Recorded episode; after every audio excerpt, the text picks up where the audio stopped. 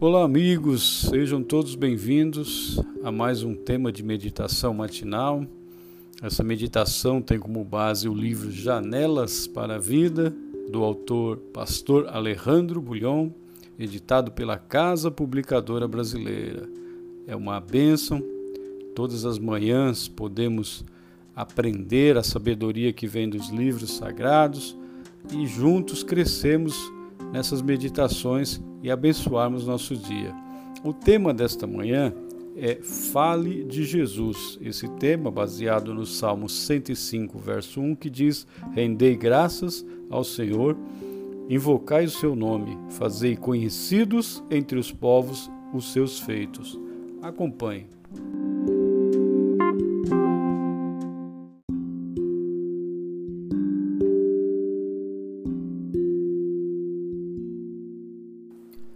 Alguém me fez uma pergunta estranha. Eu sei que devo orar e meditar na palavra de Deus todos os dias, porque esta é a maneira de manter o relacionamento com Jesus. Mas comigo não dá certo. Muitas vezes me proponho a separar tempo diário para Jesus, mas em poucos dias minhas determinações desaparecem. Qual é o problema comigo? Por que, que não consigo ser constante na minha vida devocional? O salmista responde à pergunta dessa pessoa.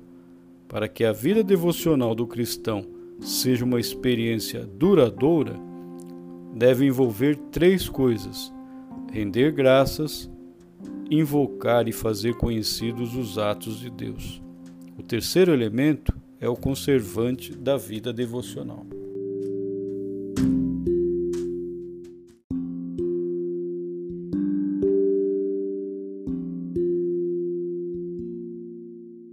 Se você limitar sua devoção diária a orar e estudar a Bíblia, em pouco tempo perderá a motivação.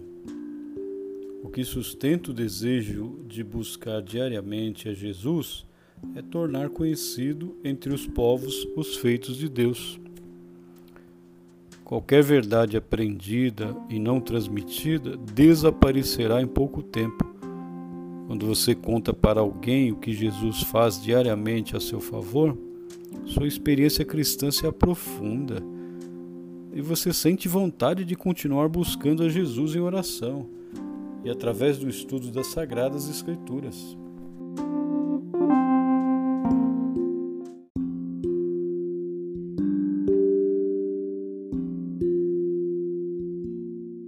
O testemunho diário não é uma opção é o único caminho para continuar crescendo na experiência espiritual. Quando Jesus deixou a seus discípulos a missão de pregar o Evangelho, não foi porque ele não pudesse fazê-lo de outras maneiras.